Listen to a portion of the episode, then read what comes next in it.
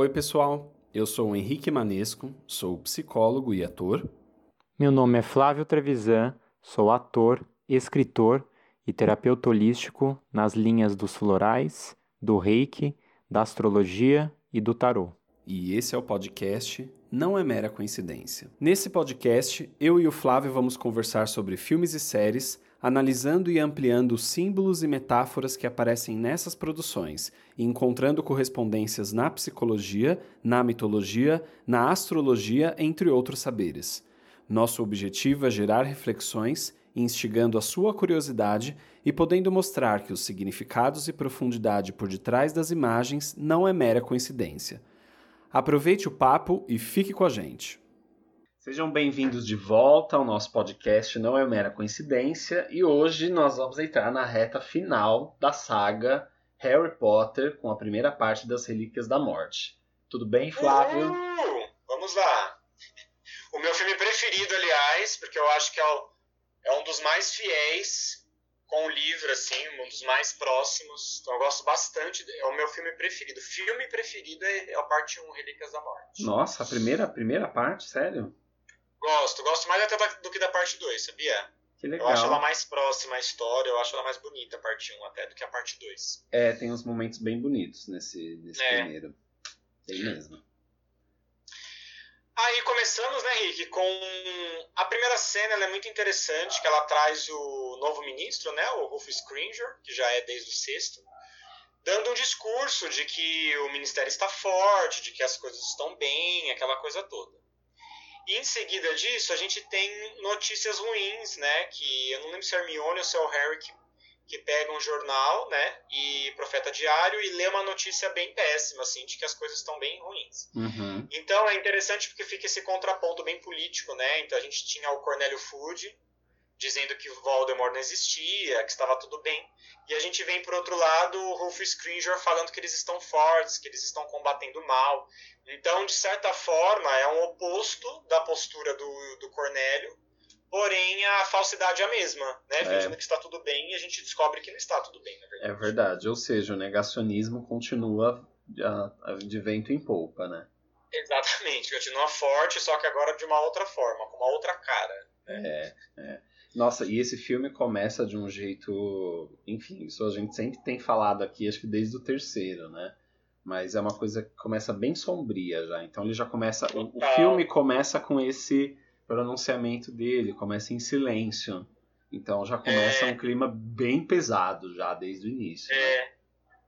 E o próprio símbolo da Warner enferrujado, então, tipo assim, o negócio tá feio. entendeu? É, é, total. Total.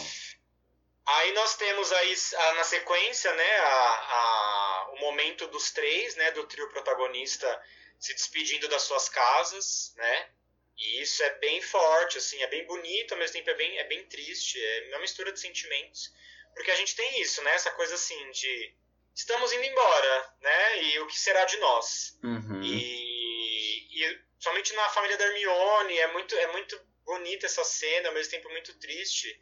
E é muito interessante porque no livro não tem né, a Hermione enfeitiçando os pais, né, tirando a memória deles com Obliviate. E no, li, no ela conta, né, no livro, fala que ela, que ela fez isso, mas não dá, não mostra exatamente. Hum, E aí no filme foi uma sacada muito boa eles terem colocado, terem colocado essa cena, que ela é bem poética e, e bem bonita, né? Um dos momentos mais bonitos da saga. uhum. As fotos dos pais ali desaparecendo no retrato, né? Então você vê que o negócio é tão sacrificioso a coisa ali que, que ela tem que é, desapegar dos pais para poder salvá-los, né? Então é Uhum. muito triste isso, né? Muito Nossa, Muito muito. E dá pra perceber que os três estão muito sozinhos nesse momento. É eles com É. eles mesmos e não vai ter quem puder ajudar. O Rony tem até a família dele ali, mas assim, não vai ser eles que vão conseguir fazer qualquer mudança, né? São- Vão ser os três mesmos. O Harry abandonado ali pelos, pelos tios dele na casa. É, eu tenho a impressão que eles ficam nesse lugar bem de solidão mesmo. Uhum, exatamente. E é, e, é, e é bonito porque no, no momento que a Hermione sai pra rua, é, no fim da rua tem uma igreja, né? E ela vai indo de encontro à igreja. Uhum. E aí me remete muito esse símbolo da fé, mostrando que a única coisa que sustenta eles naquele momento agora, naquele momento, é a fé. É. Porque eles não sabem o que vai ser, eles não sabem para onde ir, qual, onde buscar os Horcruxes, né? É. Então, É. assim, só a gente só tem a fé na nossa frente, que de resto a gente não tem mais nada. Não, É, tipo total, né? Total. Tem pouquíssimas pistas das coisas. O que ele eles É. conseguem fazer e o que eu acho até meio. Ah, acho que da primeira vez que eu assisti, dessa vez não. Das primeiras lá, quando eu assisti no cinema, lá na época, me incomodava um pouco eles ficarem é, apara- aparatando, né? Que fala. É, Uhum. eles ficavam pra lá e pra cá, aparatando pra, pra lá e pra cá o tempo inteiro. Eu falava, vai, gente, pra onde vocês estão indo, né? Sabe quando dava aquela aquela preguiça, assim. Você fala, Sim. gente, chega em algum lugar, né, específico. Sim. Mas eu acho que fala muito disso mesmo que você tá dizendo. Tipo, eles vão aparatando porque é meio que o destino vai levando eles para uns lugares bem diferentes. E Exato. porque eles não têm muito, não tem muito um mapa, assim. Isso é muito representação da vida, né? Tipo, a vida É. não tem um mapa que você pode seguir para, né, que você vai para um lugar exato e específico, assim. Se eu olhar 20 anos atrás da minha vida, eu nunca imaginei que eu estaria aqui onde eu estou hoje, assim. Nossa, total. Total. E, e ao mesmo tempo, esse, esse, esse, esse momento de saída da casa dos pais, como ele é estranho. Porque tem uma metáfora muito nisso, né? Você sai e você tá meio perdido. Por mais que você vai ter a sua vida, é, é um momento tenso, assim, que você fala, nossa, o que, que vai ser de mim agora, né? É acreditar que eu vou vencer e seguir. É, É, então tem muito isso. Representa muito esse crescimento como pessoa também. é, E saindo da casa das famílias, né? essa coragem, né? Essa coragem e tal. É. Tanto é que até mais pra frente a gente vai falar sobre isso. Quem fica mais incomodado com, com- incomodado com isso é o Rony. Que na verdade dos três é o que tem mais uma estrutura familiar mais certinha ali, né? É, então você vê que é o que fica mais incomodado em não ter pra onde ir. Porque ele não tá acostumado com isso, né? Ele tem uma estrutura familiar muito forte. Então pensa, como assim? A gente Sim. tá aparatando sem saber pra onde vai, né? Sim, sim. Então tem muito isso. A É, Hermione, por nossa. mais que ela tenha os pais dela, é, são pais trouxas, então eles.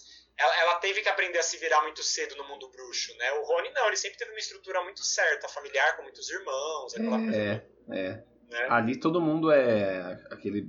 Tudo aquilo de irmão, os pais são bruxos, então ele Exato. é, tá em casa. Agora Tá ela. Né? E inclusive foi a primeira vez que ela aparece, né? Assim, que as- os pais dela aparecem, né? Que a É, casa dela é. aparece no filme. É bem Exato. legal, assim, ter mostrado realmente os três saindo desse, desse- dessa posição de ir pra coragem da vida mesmo. Exatamente. Tem só um momentinho, não sei que filme que é, que eu acho que mostra muito rápido o Arthur Weasley conversando com os pais dela, mas assim, nem, nem, nem mostra de fato, é bem rapidinho. Ah, uma coisa Então aí bem você fala, rápida. nossa, é, realmente não tá presente, né? Porque eles estão em outro mundo. né? Sim, sim. Nós temos uma coisa muito interessante também, que na casa da Hermione está chovendo, né? E o chover em filme tem um simbolismo muito forte de libertação, de algo que está vindo à tona e tal, né? Então esse momento dela dela tá tendo que se libertar dos pais, né, e poder seguir em frente, é muito associado com essa chuva, né, que seria essa, essas emoções à tona, essa, essa questão bem à flor da pele mesmo que está acontecendo com ela, né, e com todos, na verdade. Uhum. Uma questão emocional, né? Emocional, é. Bem legal. Esse, esse próximo momento do filme, que é aquele. é quase que um jantar com o Voldemort. Nossa, densíssimo. É, que eu acho que é a primeira vez que o Voldemort aparece também por mais tempo. Ele tinha aparecido lá no Cálice de Fogo, em alguns momentos ali da Ordem da Fênix. É, só que é, é curioso esse momento que tem, ó, tem pequenos, pequenos esclarecimentos sobre a relação dele com o Harry. E tem uma coisa muito de turminha do mal ali reunida, né? Tanto que quando eles falam dos trouxas, é, que acho que tem ali uma professora, né, que tá enfeitiçada ali, É. que é a professora da, que dá aula sobre trouxas, é, eu fiquei pensando nesse momento como um momento muito de um lugar de preconceito de onde eles vêm, né? Porque é, qualquer uma dessa, desses, qualquer um desses grupos que de alguma forma se coloca contra outro, que encontra um, um inimigo comum, né? Que no caso deles são os trouxas, é muito um papo de ditadura. É muito um papo de autoritarismo, assim, de você encontrar um inimigo comum e projetar todas as, as porcarias e as merdas no, no seu inimigo. Exato. Então eu fiquei pensando, é, até fiz uma, uma, analogia com os judeus no nazismo. O, eles eram é. a escória da humanidade, né, de acordo com, é. com, com, com os nazistas, porque de repente eles eram inimigos e precisavam ser eliminados a qualquer custo. Eles se colocam Sim. num patamar, um patamar acima, como se eles fossem melhores, né? Então, eu, eu vendo eles ali, eu pensei, eu, eu olhei muito isso, assim, um papinho bem, bem fascista, bem de ditadura, assim, sabe? Uhum. E é interessante porque é, é, dá para fazer uma analogia também do Voldemort com o próprio Hitler, que o Hitler ele exaltava a raça ariana, né, que se dizia é, superior e, e, que tem essas características alemãs, né, louro, olho claro e tal. E o Hitler não tinha essa, essa característica, né? Do mesmo jeito que o Voldemort, ele é filho de um trouxa. Então é, é muito louco isso, né? Porque você tem essa, essa questão, primeiro que não faz sentido, né? Hipócrita até, de quem muitas vezes está exaltando alguma coisa, aí você vê a pessoa nem é daquela, daquela história, né? uhum, né? E, uhum. e, e, ao mesmo tempo esse tom de superioridade que não faz sentido, que você vê no caso do Voldemort, que provavelmente tem uma mágoa aí, por ele ter uma mágoa do pai, porque o pai era trouxa e também não quis saber dele. Então, ah, agora estamos contra os trouxas. Então, uhum. é claro que nem todo mundo tem essa questão psicológica pessoal, né? Tem muitos que, que falam que são contra mesmo, minorias e dane-se, assim, né? Uhum. Mas a gente tem essa questão do Voldemort, psicológica, e ao mesmo tempo essa essa supremacia dos que se dizem sangue puro, né? Então, tipo, que são os bruxos que não tem trouxa na família. Então, nossa, que, que escória, né? Que coisa suja. Uhum. Então é realmente bem nazista mesmo, bem fascista, uma coisa uhum. bem, bem macabra, bem tosca. É, muito, muito tosca, né? Como pode se de repente é, olhar para uma. Isso em todos, todos os preconceitos, né? Você olha para uma sim, outra.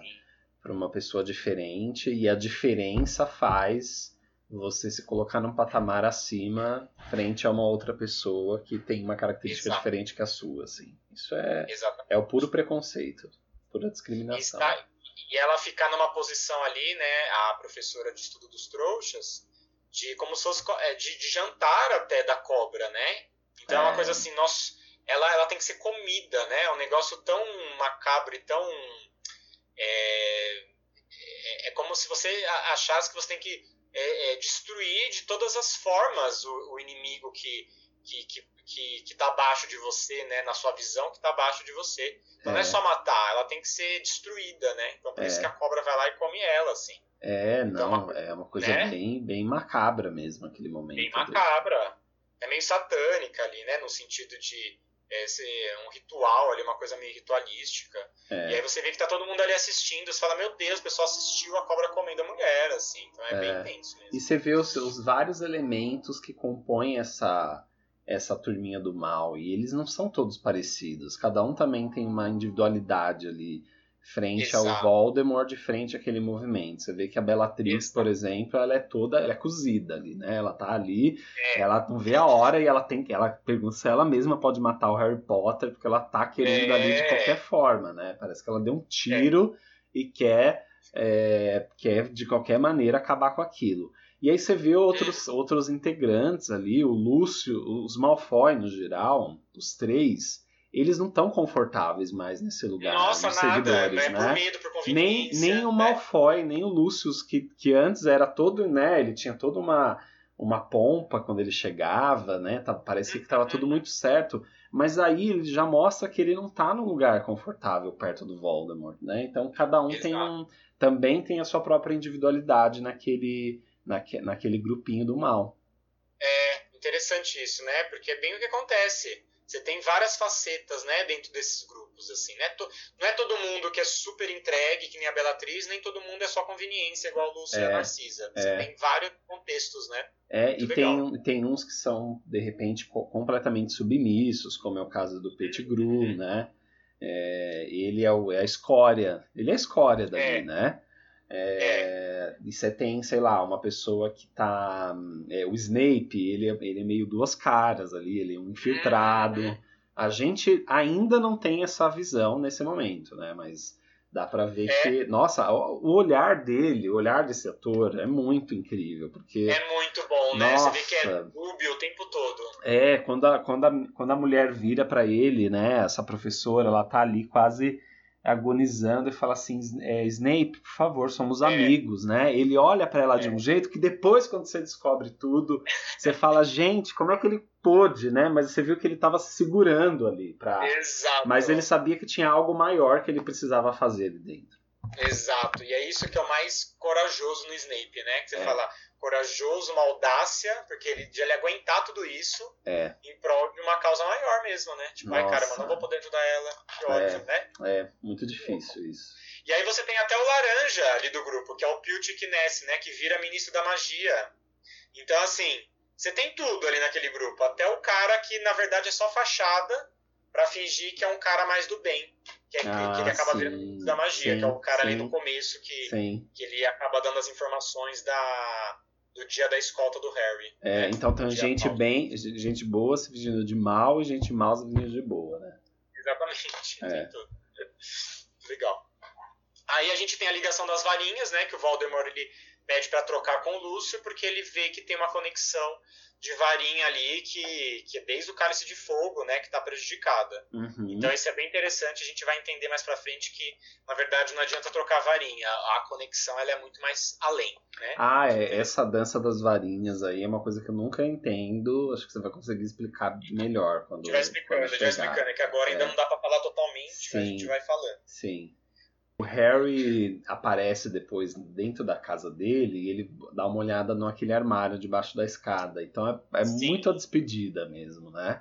Você vê que os, os, tios se mudaram e ele olha para aquele armário debaixo da escada onde tudo começou, onde, era uma, onde ele era uma criança e agora parece que é a despedida mesmo, assim, não tem, é, não tem para é. onde correr, que agora é a batalha final. Então é bem é. significativo ele olhar esse lugar de onde ele veio, né? E agora é um lugar onde ele tá como um adulto mesmo. Exatamente, esse paralelo da maturidade, né? É. Da história. Sim. Legal. Aí a gente tem aí o, o a galera chegando, né? É, então a gente tem os sete Harrys, que é um momento aí que justamente eles se disfarçam, né? Do Harry. É um momento bem divertido, aliás. Primeiro que tem a questão do sete de novo então é um, é um número mágico, né, que é. representa a união da matéria com o espírito, pela é. numerologia. Então a gente tem novamente a conexão da matéria com o espírito, que é justamente o Harry saindo do mundo dos trouxas definitivamente para mergulhar no mundo bruxo. Sim. Então sim. é o Sete mais uma vez aparecendo como algo poderoso aí, como algo bem simbólico. Sim, é muito interessante que assim agora é isso, ele vai ter que voltando para esse mundo. Tem vários guardiões, né? Assim, são, são aí uma, uma sei lá, da, acho que dá 15 pessoas aí nesse grupo que estão é, que estão ali protegendo ele nesse retorno uhum. para o mundo mágico. É muito interessante ver essa cambada de gente se mobilizando para é. isso. Tudo bem que aparece. E aí também começam umas coisas que aparecem umas pessoas assim que nunca apareceram. Aí você fala, gente, quem, quem é, né? Mas você vê que tem uma união ali do grupo, né? Tem uma uhum. união dos, dos personagens. Exato. Que é a galera da Ordem da Fênix. É... E, é, e é legal porque a gente, é, é, como foi feito, né? Tipo assim, interpretação diferente para cada tipo de Harry quando ele se transforma. Eu acho muito divertido. Então, por exemplo, tem o Harry Mione que é mais tensinho ali, ele fica tipo todo tensinho ali, preocupado. Aí você tem o Harry Dédalo Digo, que é o cara ali meio sacanão, meio meio meio oportunista, que tipo mais soltinho ali e tal, né? E aí é muito engraçado essas piadas de você ver o o Dédalo Digo é o cara que trai eles. É, o Dédalo Digo é o que trai ele, é o que foge no momento ah, que o Voldemort tá. aparece. É porque eu acho que ele tem um outro nome no filme, ele é o Mundungo, né? Dédalo Digo não, Mundungo, Mundungo Fletcher, falei errado. É. Dédalo Digo, quem que é Dédalo Digo, gente? Confundi. ah, enfim, é outro personagem. Outro personagem. Tô, tô louco. é, Fletcher, esse é o Mundungo, né? Isso, isso mesmo. Mundungo. Isso mesmo. Mundungo. Tem. É, é, é legal mesmo essa diferença mesmo, né? Tipo, você é. imagina o Daniel Radcliffe fazendo cada um deles, né? Tendo que ter uma, uma, outra pegada na hora de interpretar. É, muito, muito divertido. Aí rola aquela treta toda, né? Que tipo, eles começam a brigar, né? Começam a lutar.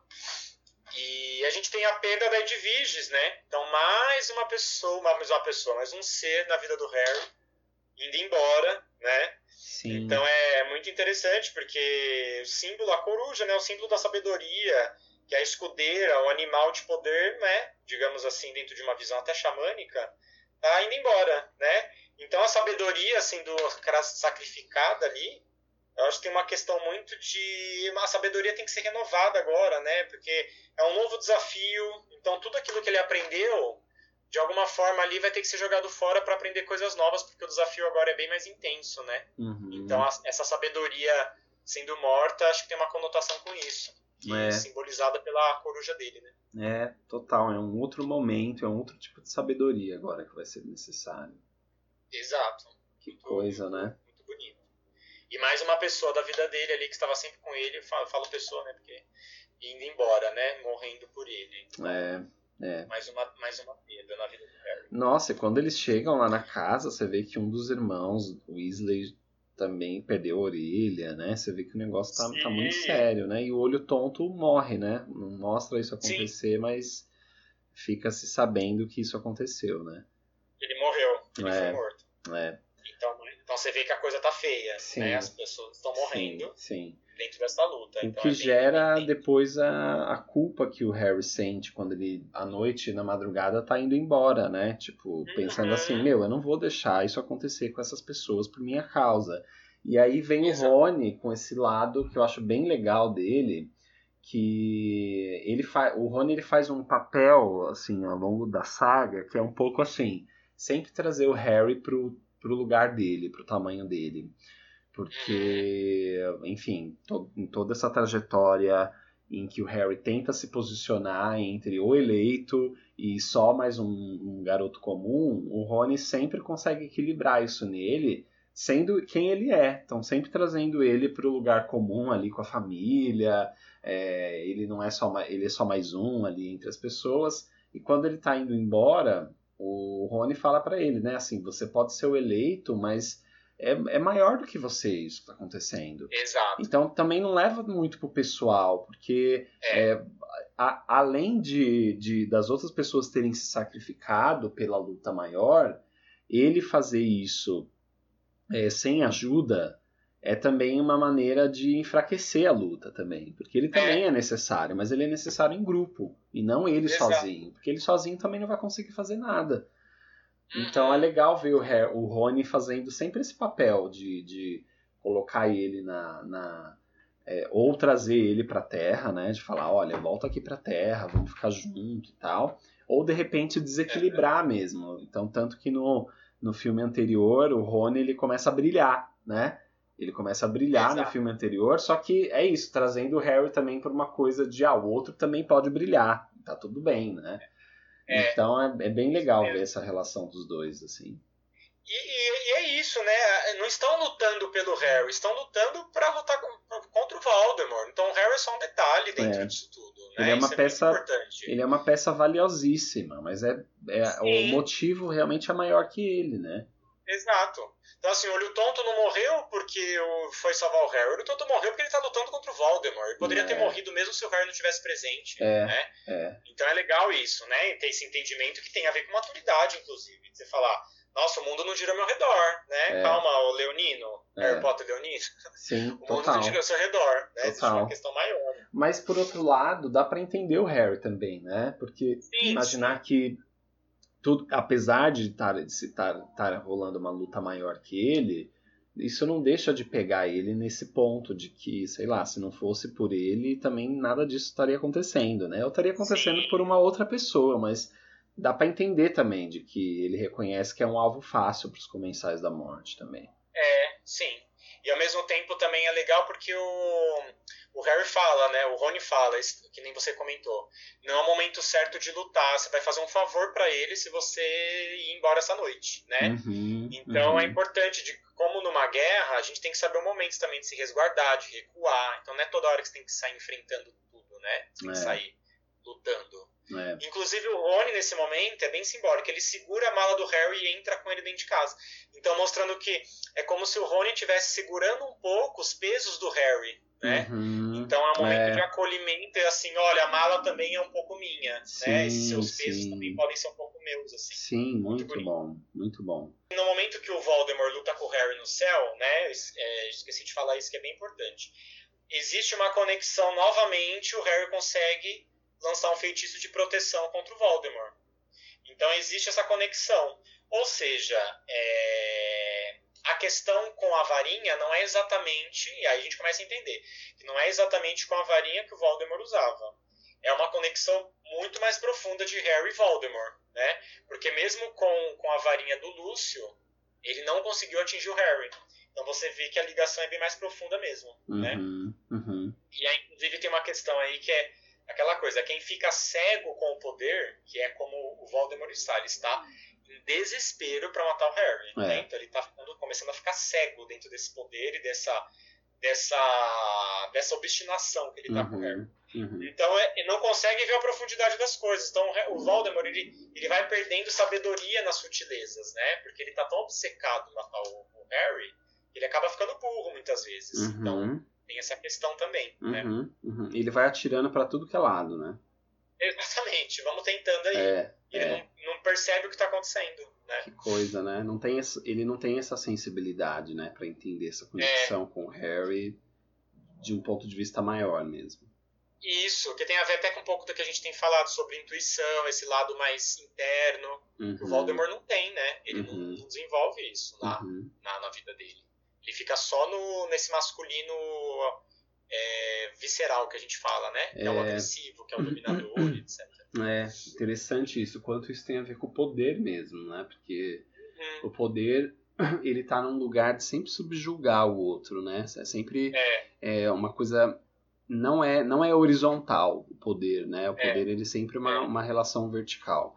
Enquanto que Exato. o amor, ele é uma, né, se a gente pegar o amor como contrário do poder, ele é uma relação horizontal, né? É mesmo até uma Exato. conexão, uma conexão com até com quem você não não gosta, né? Mas assim, é você se você se colocar também no mesmo patamar, né?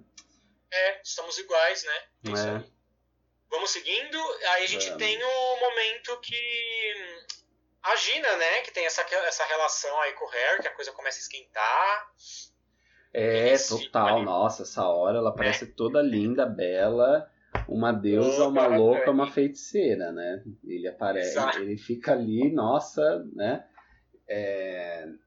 Ah, gente, um respiro, né? Eu sempre, eu sempre Sim. olho para esse momento também como um, um, tanto esse momento da Gina quanto do casamento, que aparece um pouco ali depois, é, é um pouco desses momentos em que até, até na, na dor e até na crise e até na tragédia, nos momentos difíceis, a gente precisa de um momento alegre, a gente precisa de um momento para respirar, sabe? E eu fiquei pensando muito na gente agora na pandemia, né?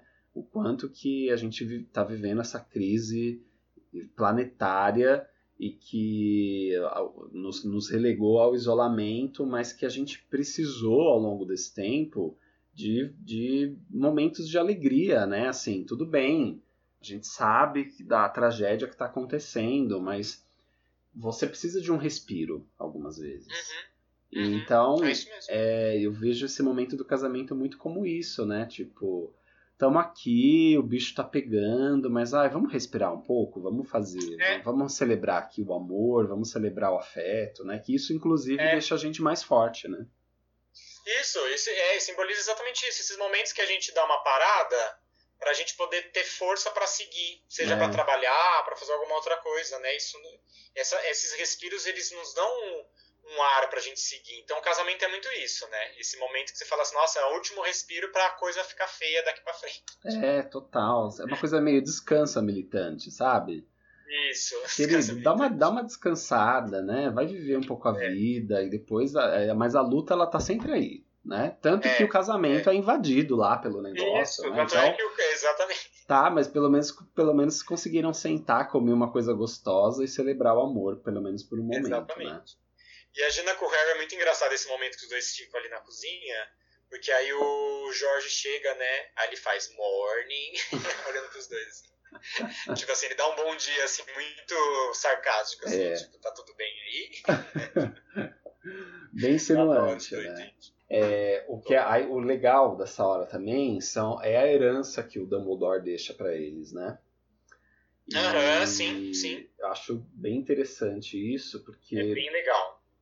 Eu, eu, eu olho um pouco como essa ideia de que esse, esse, esse Dumbledore, que era, que era objeto, era assim, era o receptáculo dessa projeção deles, como ele não existe mais, e isso está se voltando para eles, ele deixa alguns tesouros para as pessoas. Ele deixa algum, é. algumas, algumas, algumas, alguns, alguns ensinamentos. É, eles de, ele deixa algumas coisas para essas pessoas. Então, uhum. mesmo quando a projeção cai, e isso é uma coisa que acontece muito, porque é, a projeção ela sempre coloca o objeto num patamar específico e depois retira o poder desse objeto e muitas vezes relega ele ao, ao, ao esquecimento ou ao, ao, ao, à maldade. Então, aqui é um, o que acontece muito quando você tem a, a, lição, você leva a lição com você, né? Você teve uma conexão com, muito forte com, uma figura específica, mas depois que aquela figura se vai, você leva a lição. E aí eu fico pensando muito que esse momento é, é isso, né? Depois que o Voldemort, se, o Voldemort, depois que o Dumbledore se vai, eles ficam com as lições. Eles ficam com, é. os, com os tesouros que o Dumbledore deixou para eles. Muito bonito.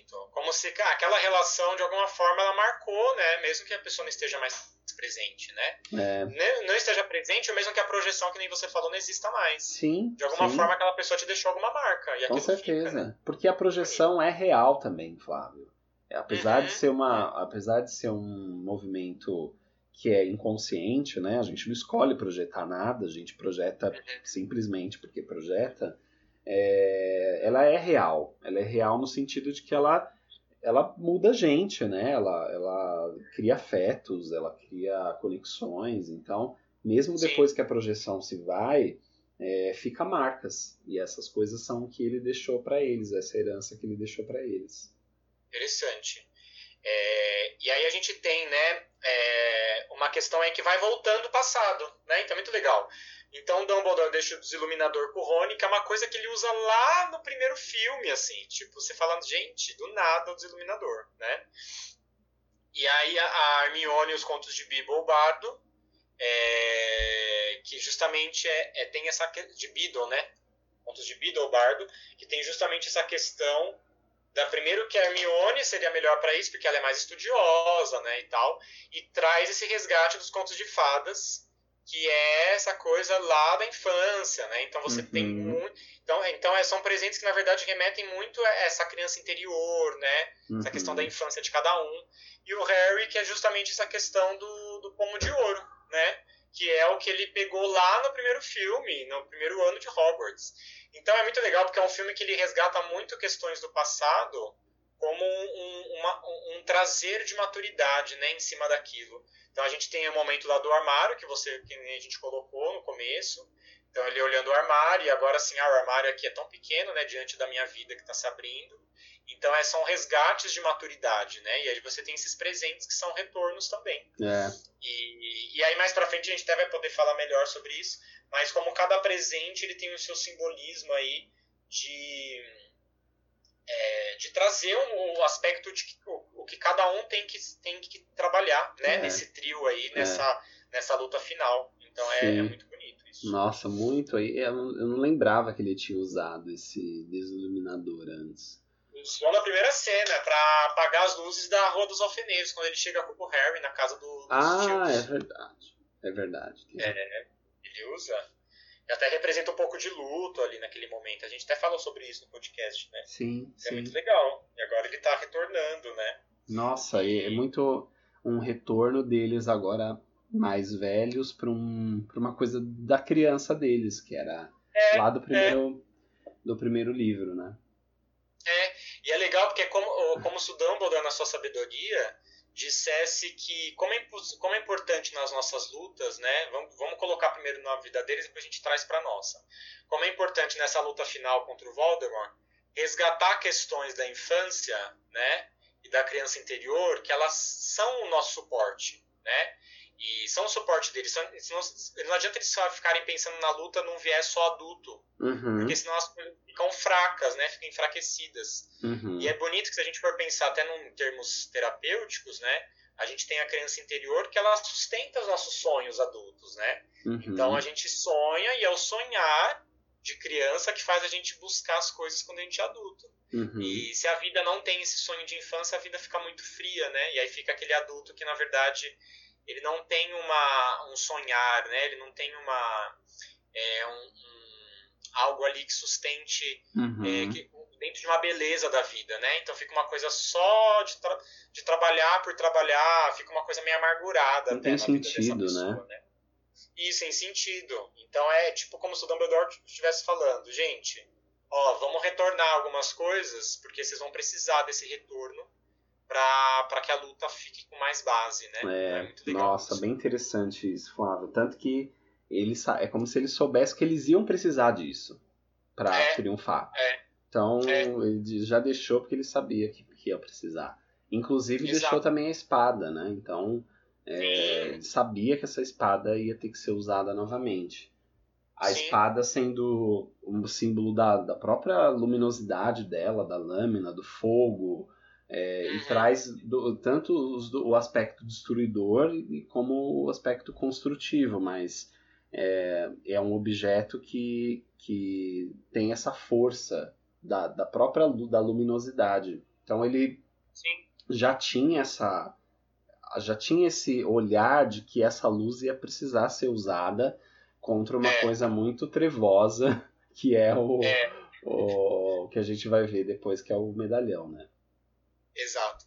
Muito legal, porque agora pensando, a gente pode até trazer um pouco dos quatro elementos nesses quatro objetos. Né? Apesar da espada não poder ter sido doada, é, ela está dentro dos presentes do, do Dumbledore, né? Uhum. Então a gente tem ali, por exemplo, o desiluminador do Rony, que traz um pouco do elemento água, porque é o lado sensível, que isso a gente vai poder explicar mais pra frente, que é o momento que o Rony ele, ele, ele percebe que ele não queria ter saído do trio. Então, Uhum. é, afetivamente, ele consegue retornar aos dois, né? Então, representa muito esse elemento água, que tem a ver com afeto. Uhum. Aí, o pomo de ouro, a gente tem o elemento ar, né? Que é justamente o que voa, né? O que você tem que meio que usar habilidade mental para poder ficar tentando entender o que, que é aquele abro no fecho, que depois se mostra. E a gente tem os contos de Bidobardo, que é o elemento terra, que é o elemento do estudo, que tem mais a ver com Hermione, né? Que é estudar, que é entender as coisas e tal. E a espada de Gryffindor, o fogo, que é o fogo que transmuta, que destrói, né? Que reacende ali, é, destruindo as Horcruxes e que reacende a, a esperança, né? De matar o Voldemort. Uhum. Então a gente tem, pode trazer um pouco dos quatro elementos também nesses quatro objetos. É, são quatro, quatro objetos, é verdade. É uma, É, legal. um símbolo interessante mesmo. Aham. Aí a gente segue aí com, com o casamento, né? Que a gente já falou um pouco. Mas a gente tem ali o, o pai da Luna, né? Com o símbolo das relíquias da morte no, no peito, né? Que é, que é bem interessante, porque já traz um pouco ali do, do pai dela apoiando o Harry. É, E que são diferentões, né? Então, tipo assim, os doidão apoiam o Harry, sabe assim? é Isso muito, bem- e acho que ele tem um aspecto de ser um.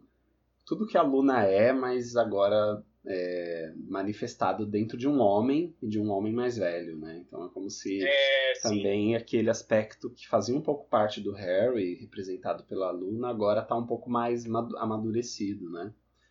Que é Uhum. esse lado de que se conecta com a própria autenticidade dele, com a própria, né, com a própria individualidade dele, seja ele quem for. Sim, mostrando que tem um, um mentor ali por trás dela também, né? Um- uma figura ali que também fortalece ela nas coisas que ela acredita, Uhum. né? É, Muito legal. é. E aí tem até um momento bem sincero da Luna, que o, que o Harry tá conversando com o pai dela. Aí ela vira e fala, né? Fala assim, ah, o Harry é muito educado pra falar que ele não tá afim de conversar com a gente.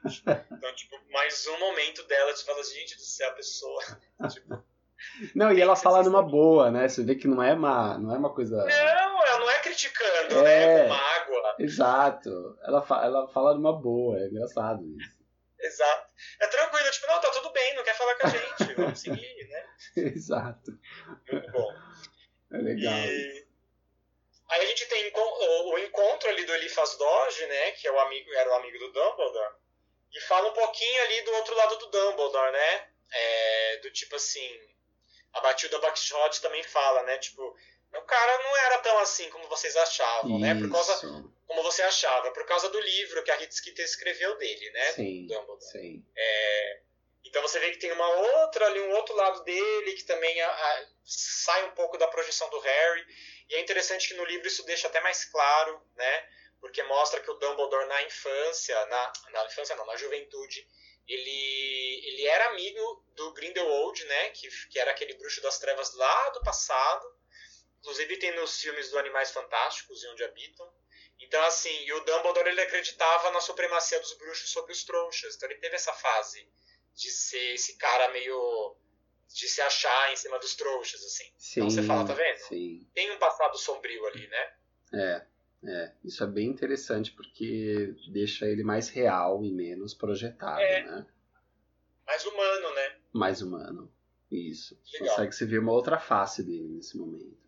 Que depois Sim. vai dar para olhar melhor, né? Mas isso já começa nesse momento, tanto que o Harry dá uma estranhada, né? Ele fala, nossa, mas sei lá, né? Nunca, nunca sabe, não tava sabendo sobre isso, né? Nunca, nunca fiquei Exato. sabendo dessa história.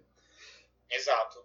E até no livro deixa claro o conflito dele com, a, com o irmão e com a, com a irmã, né? Que na verdade morreu numa luta dele com o irmão. No parte 2 fala um pouco sobre isso, mas não deixa tão claro. Então, nesse, eu lembro que no começo das Relíquias da Morte já, já cita isso. Então é bem interessante, assim. E o irmão dele aparece no outro, né? Depois. Aparece é, na parte 2. É. Na parte 2. Interessante. É... E aí os comensais surgem, né? No casamento o Shacklebolt lá avisa, né, que, que o, o ministério caiu, né, o Rufus Cringer foi morto. Uhum. Então, golpe, golpe militar, né, uhum. digamos assim, a coisa tá uhum. feia. Uhum. É, e aí eles são atacados e aí tem a fuga no meio do casamento, né, que é bem, bem legal também, bem forte esse momento, eu acho bem, bem, bem legal na história. Eu acho interessante é... que agora eles vão dar uma respirada de outra forma, né, porque se de alguma forma o casamento foi uma forma de dizer, ó, uma forma, forma, forma, forma, forma, olha, hoje eu tô. É...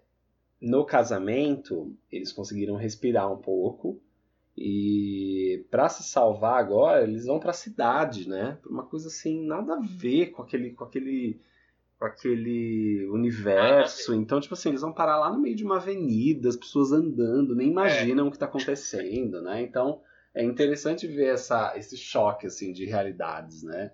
Eles vão, eles vão acabar se, se, se escondendo e se protegendo numa, num outro universo, que é o universo aqui do dia a dia, assim. É legal ver é, nesse filme é. essa, esse choque, essa diferença. Exato, tem até umas coisas bem urbanas, assim, tem tipo um, um, um carinha de urso, assim, esses personagens de rua, assim, tocando. É, nossa. Fala, gente, é uma coisa tipo, muito diferente do, do universo Harry Potter. Não tinha, igual, o começo é. do filme tem um pouco isso, quando o Hagrid tá na moto levando ele. Aí eles entram Sim. num túnel, né? Você fala, nossa, mas que filme é, que filme é esse, é. né? Meio tipo super-heróis, assim, né? Lutando no meio da, da estrada. Assim, né? isso, né? isso. Então é, é bem é curioso é esse, esse momento. Tem ali um, uma, uma treta ali na lanchonete então você vê que, sei lá, dá para respirar, mas não dá para respirar muito tempo, porque estão atrás deles de qualquer maneira. É, e quando eles vão parar lá na Ordem da Fênix, lá no esconderijo, é, acho que a Hermione fala, né? Quando eles entram lá, ela fala a frase: estamos sozinhos. E é tipo um é. pouco o, o, clima que lá estava estabelecido no começo do filme. São eles três agora. Não tem mais, não tem por onde ir, não tem quem possa ajudar são os três e aquela solidão deles ali no, no na, na, sede da Ordem da Fênix é bem significativa. É, e ela fala estamos sozinhos dentro de uma questão do feitiço, né? Que ela quer descobrir se tem alguém junto ali com eles na sede. É, isso. E mas tem uma metáfora aí, né? Um simbolismo, estamos sozinhos na sede, mas luta, na verdade né? estamos sozinhos mais profundo, né? É, total, total. Muito legal.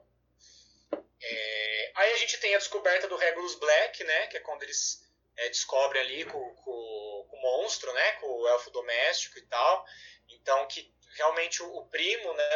Agora estou na dúvida, esqueci se é primo ou se é irmão do Sirius. É irmão. Que foi. Irmão, né? É. Que foi esse cara que, tent, que, destru, que tentou destruir né? o, o medalhão falso. É, quer dizer, que deixou o falso e tentou destruir o verdadeiro. Então, finalmente, você tem esse, essa revelação do segredo ali, né? Que é o rap, né? Que é o famoso rap. Sim. Então é muito legal pra, pra ver que tinha mais gente ali lutando realmente contra o Voldemort, né? Sim, nossa, eu acho bem aleatória essa parte também, porque eles vão acabar descobrindo assim, ah, sei lá, viu a placa na, na, na, na porta, né? É. Mas é isso, né? Assim, uma hora tinha que descobrir. é, Inclusive, é, tem a- aparece o monstro, né? Que é aquele, Uhum. aquele elfo de- ficou totalmente diferente do, do Dobby, que ele é bem rabugento, né? Ele até é Total, preconceituoso. odeio o Harry. É? O Harry. Odeia o Harry, é preconceituoso com a Hermione. É, Mas ele que vai ser também o, o que vai ajudar eles, né? A conseguir a, a descobrir quem é que foi que roubou, né? Exato. Eu acho que o monstro representa muito uma coisa assim também, porque ele é um elfo doméstico, porque pela magia ele tem que obedecer o Harry, só que ele odeia ter que obedecer o Harry, né? Porque ele ficou de herança pro Harry porque o Sirius morreu. É, e é muito interessante porque isso remete muito a essa coisa de quando a gente trabalha com alguém que a gente odeia, assim, né? Um chefe nosso que você fala, a gente odeia aquele chefe. Aham, aham. Aí você fala, ai que raiva ter que obedecer ele, né? Que você tá com você não gosta da pessoa. É, E é muito isso, assim, ele obedece, ele fica tentando encontrar brecha no que o Harry fala pra obedecer o Harry, então é muito engraçado. E aí o Harry tem que dar ordem exatamente, assim, senão ele pode dar ruim em alguma coisa, É. entendeu? É. Então é muito, é muito interessante. e é muito engraçado a comparação dele com o Dobby, porque é isso. Ele pare- como ele, ele parece ser um elfo mais velho, aí sabe, tipo assim, mano, É. sabe, tô cansado, já deu já essa vida, sabe? Ai, Não, não dá mais, chega, chega. eu tenho que ir lá procurar o Mundungo Flat, né? Ai, deixa eu aqui quieto, varrendo as coisas, tá ótimo, né? Exato. É Exatamente. É, e aí a gente tem a- a- o, o, o levante ali, né, do novo ministro, que é aí, aí realmente se sobressai o golpe, né? É, E aí o Piltic Ness, que é o carinha lá do começo da reunião com o Voldemort, vem como ministro, né? Então é o cara É. ali que, que vai ficar de laranjão ali, né? Pra ficar, tipo, nossa, tá tudo bem, está tudo lindo maravilhoso. Sim, nossa, muito é muito ridículo, é muito um povo que se vende mesmo, né? Você vê na Total. cara da pessoa que tá vendida, né? É, Total. Nossa, é aquele, aquele poder bem mesquinho, né? Vai conseguindo pelas rebarba e paga ali Uhum. de, nossa, ah, estamos aqui para colocar ordem no pedaço, né? É tipo esse governo que tá aí, Sim. né? E é, e é interessante porque você vê, eh, tem muito essa coisa assim de que, como muitas vezes um político que está no poder, na verdade ele está só obedecendo uma força muito maior que ele por trás, né? Então, assim, ele não, na verdade ele não é o ministro da magia, o ministro da magia, de certa forma, é o Voldemort, é ele que está Aham. mandando no Pio, né? Sim, sim. Então é aquela coisa, às vezes o cara ali que está no poder, presidente, governador, tem uma força muito maior por trás mandando no cara, né? É. Então É. é, é como- é muito legal isso, como tem forças ocultas, né, por trás das questões, assim. É muito Sim, interessante. sim. Só, e só uma coisa que eu acho que a gente não comentou, é, teve dois momentos, e acho que antes um pouco desse momento, aparece o, o Harry, ele entra em conexão com o Voldemort e ele vê o Voldemort conversando com o Olivaras, né? Que é Ah, os momentos sim. em que dá pra ver que o Voldemort tá indo atrás de alguma varinha que vai dar certo, né? Pra acabar com o Harry. sim. Então, é, num primeiro momento, acho que é lá na hora que eles estão fugindo, já tem o, o- essa conexão entre eles. E aqui também tem uma segunda conexão. Aí o Olivaras fala, né? "Ah, achei que uma varinha ia, diferente ia funcionar, né? E você vê que o Uhum. Voldemort tá ali cozido atrás da, da varinha certa para poder acabar com o Harry, né? Obstinado, pra variar, atrás da varinha. Exatamente. Obstinado, exatamente. Essa é a É, palavra. legal. E a gente tem também nesse no, no, no- no Ministério da Magia, que está bem diferente, né? A gente tem um lema ali, que é o lema ali da, da entrada, que fala magia é poder, né? E é muito interessante porque o, o discurso do Piltic Ness, do ministro, é de que estamos num tempo de tolerância, né? Ele fala isso. E aí você fica assim, gente, como assim tolerância, né? Então, assim, eles são contra os trouxas, é, todo mundo que tem, que tem trouxa na linhagem está sendo investigado, na linhagem dos bruxos, né? Tem trouxa na linhagem, porque é justamente um, um nazismo total, né? E aí ele vem e fala que, tipo, estamos num tempo de tolerância. Então é, é, é para ver como os discursos políticos muitas vezes eles não batem com a realidade, né? Uhum, é muito interessante. Uhum. E o próprio discurso, magia é poder, né? Então você vê que é um lema do tipo, a magia está acima de tudo. Então quem não tiver no mundo mágico está abaixo. É.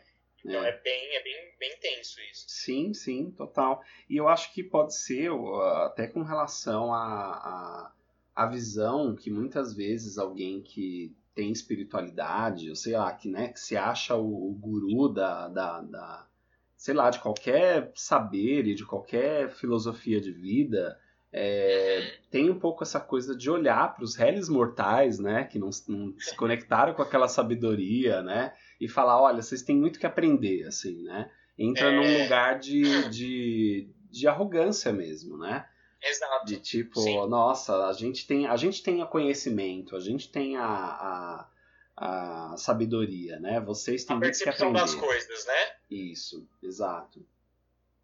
É isso mesmo. A religião muitas vezes traz isso, né? Mesmo Sim, esse olhar espiritual, quando a gente vai num lance de ego, né? Ele fica muito.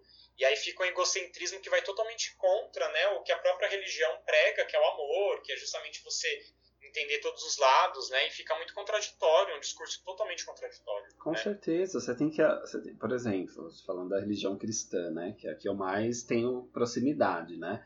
Você tem que aceitar Jesus, senão, se você não aceita Jesus como seu único salvador, você tá do outro lado, né? É.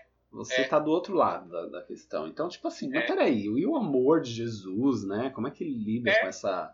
Como é que ele lida com isso, né?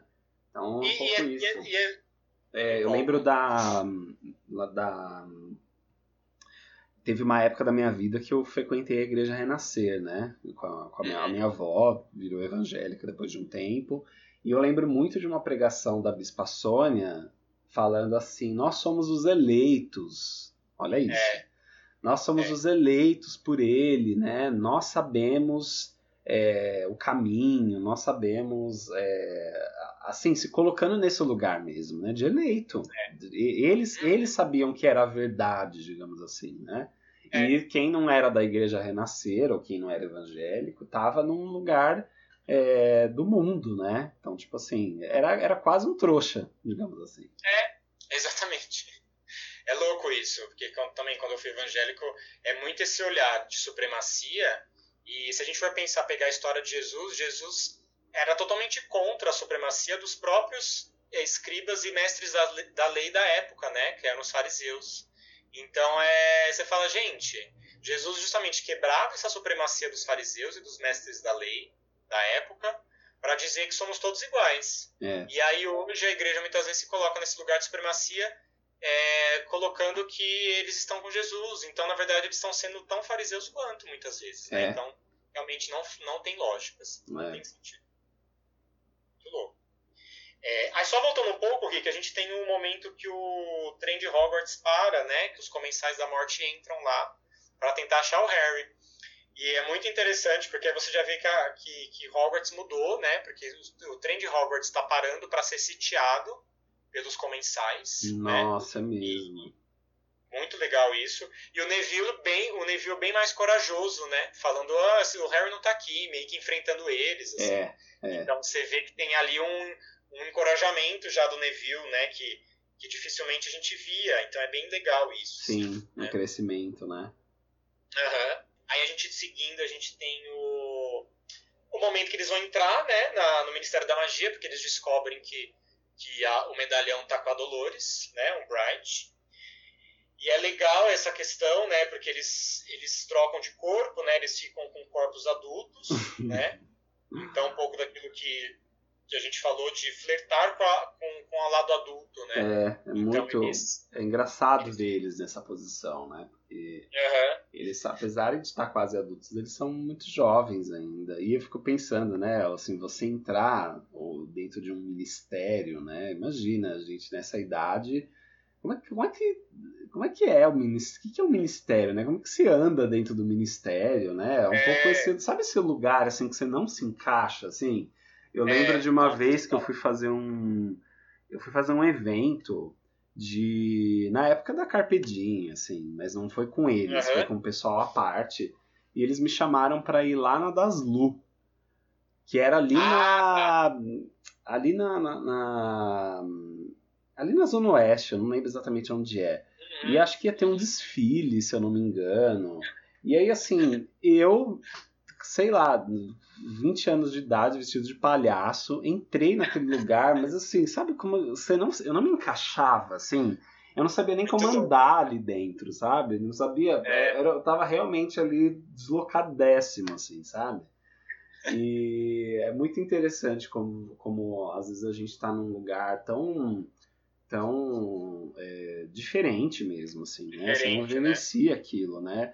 É tipo você ser colocado dentro de um, de um lugar de poder muito maior que você, né? E aí eu fico é, pensando é, muito eles, eles super deslocados dentro desses corpos, né? Muito interessante isso. Exatamente. E é interessante que você se sente até parece que é, é, de uma forma sutil também que todo mundo te olhando ali, né? Porque, tipo, as pessoas Sim. percebem que você é dali, sabe? Sim. Então fica uma coisa engraçada, né? Total, total. É muito Tanto é que os três os três entrando, eles, eles se sentem estranhos, eles ficam se olhando. É. E, na verdade, é, muitas vezes a desconfiança parte da própria pessoa. Às vezes ninguém nem tá reparando, só que eles estão tão se sentindo estranhos é. que eles ficam olhando assim e, tipo, nossa, gente, estão percebendo que a gente nem estavam percebendo ainda, né? Sim, Então, sim. porque a pessoa se sente menor mesmo, né? Sim. Nossa, total. É tipo você entrar num lugar assim. É enfim, imagina você entrar, ir lá pro Ministério da Saúde, assim, né? Entrar no é. Palácio do Planalto, assim. Você fala, nossa, é. que lugar, né? Que lugar estranho, é. diferente, né? Não, igual uma vez eu fui no. Tava tendo um. É, eu tava pesquisando um trabalho que tava tendo no Albert Einstein, no Hospital Albert Einstein, de simulação de, de, de, de doentes, né? Sim, um trabalho que sim. atores fazem, eu faço isso em outras faculdades. Só que eu nunca fiz no Albert Einstein. Eu ouvi falar que lá tinha, que é um grupo de teatro que faz simulação de médico e paciente para poder os estudantes poderem analisar né, a situação do paciente e tal, e o ator se finge de paciente. Eu fui lá pesquisar para ver como é que estava sendo esse trabalho lá. E aí eu entrei no Albert Einstein, eu falei, gente, eu fui com a minha melhor roupa, assim, só que você se sente estranho. Você entra lá, é num nível tão acima que você fala, meu Deus, isso aqui que eu tô fazendo aqui. E aí a sensação é realmente essa, você se sente estocado, as atendentes ficam te olhando, tipo assim, nossa, quem é esse cara, né? E, e, é muito louco. E aí é hospital de novela, assim, você fala, gente, esse hospital aqui parece um hotel, né? É... Então a sensação é essa, é... interessante. Sim. Sabe que tem uma coisa aí que achei bem, bem curiosa, que eles encontram uma estátua, né, dentro do ministério. Sim, sim, sim. Que é uma estátua onde mostra os trouxas embaixo do chão, né? Meio que. Acho que segura. Não sei o que, que tem em cima, não deu para ver, mas. É, é, são os bruxos dominando os trouxas, eu é, acho. É, os bruxos dominando os trouxas. Aí eu lembrei muito dessa polêmica atual que tá tendo aqui na cidade de São Paulo, né? De que as, as estátuas estão sendo queimadas, né? As estátuas estão sendo questionadas, porque elas são a representação de uma realidade, né? De uma história. Então, eu achei muito curioso eles verem isso, os trouxas relegados, assim, a, a ao chão, né? Assim, debaixo do tapete é. mesmo dos bruxos. E o quanto é, é importante mesmo questionar isso, questionar essas imagens. A gente passa muitas vezes por essas imagens é, na rua, no dia a dia, e nem se questiona o que, que aquilo está representando. E muitas vezes, como foi a situação aqui que aconteceu com o Borba Gato, em São Paulo, é a representação de um genocídio de, de população negra, indígena, sim, né? Sim. Então você vai estar tá celebrando aquilo? Como assim, né? É, como que é, vai ser uma celebração de uma de uma de um ato tão tão cruel como foi esse essa entrada desses, desse, a própria entrada dos portugueses aqui no Brasil foi um pouco assim, né? É, então é questionar mesmo essas imagens. Então, olhando essa estátua, me lembrei um pouco dessa discussão que está tendo aqui atualmente, né? É, e tomar cuidado para não ficar encontrando arte, né, em coisas que na verdade são terríveis, né? Exatamente isso. Mas falar, ah, mas é um, uma estátua histórica. Tudo bem, mas ela representa uma coisa muito opressora da história do Brasil. É, não, então, total. Será que realmente tem que continuar, né? Total, total. Primeiro que, assim, eu acho que tem uma questão de... a estátua ali na, na praça, se isso não acontecesse, ninguém ia saber que aquela estátua era do Borba Gato. Poucas Uhum. pessoas iam saber. E mesmo não sabendo, é, o que, que dá para fazer com isso, né? Tem até uma saiu na reportagem de que o ideal a fazer com esse tipo de imagem seria o quê? Pegar ela, levar para um museu, sabe? Aonde dentro do museu poderia se ter um, um contexto no qual ia se explicar o que, que Ah, aquela imagem é, sabe? Ia ter um, um roteiro, um roteiro explicando por que, que aquela estátua existe, quem é aquela pessoa, Uhum. para ter realmente uma Uhum. educação em cima daquela daquela estátua, né? E não ficar uma estátua aleatória ali no meio da cidade, mas que, além de ser uma estátua aleatória que pouca gente sabe o que é, representa uma, uma- um momento péssimo da história, assim, uma coisa que não é louvável. Então, eu acho Exato. bem legal essa, essa proposta de ser colocado dentro de um museu para ser visto de outra forma, de uma forma mais educativa. Legal. E praça é algo muito simbólico, né? Representa meio que um espaço de, de exaltação da, da, da comunidade ali, da sociedade. Aí você vai colocar o cara ali, é como se ele estivesse sendo o centro da coisa, né? Então É. tá equivocado mesmo. É, é mesmo. Legal. Interessante. É, aí a gente tem um momentinho ali, né? Os momentos até cômicos ali do, do Rony é, tentando tirar o feitiço ali de chuva, aquela coisa toda, né? No Ministério da Magia. Uhum.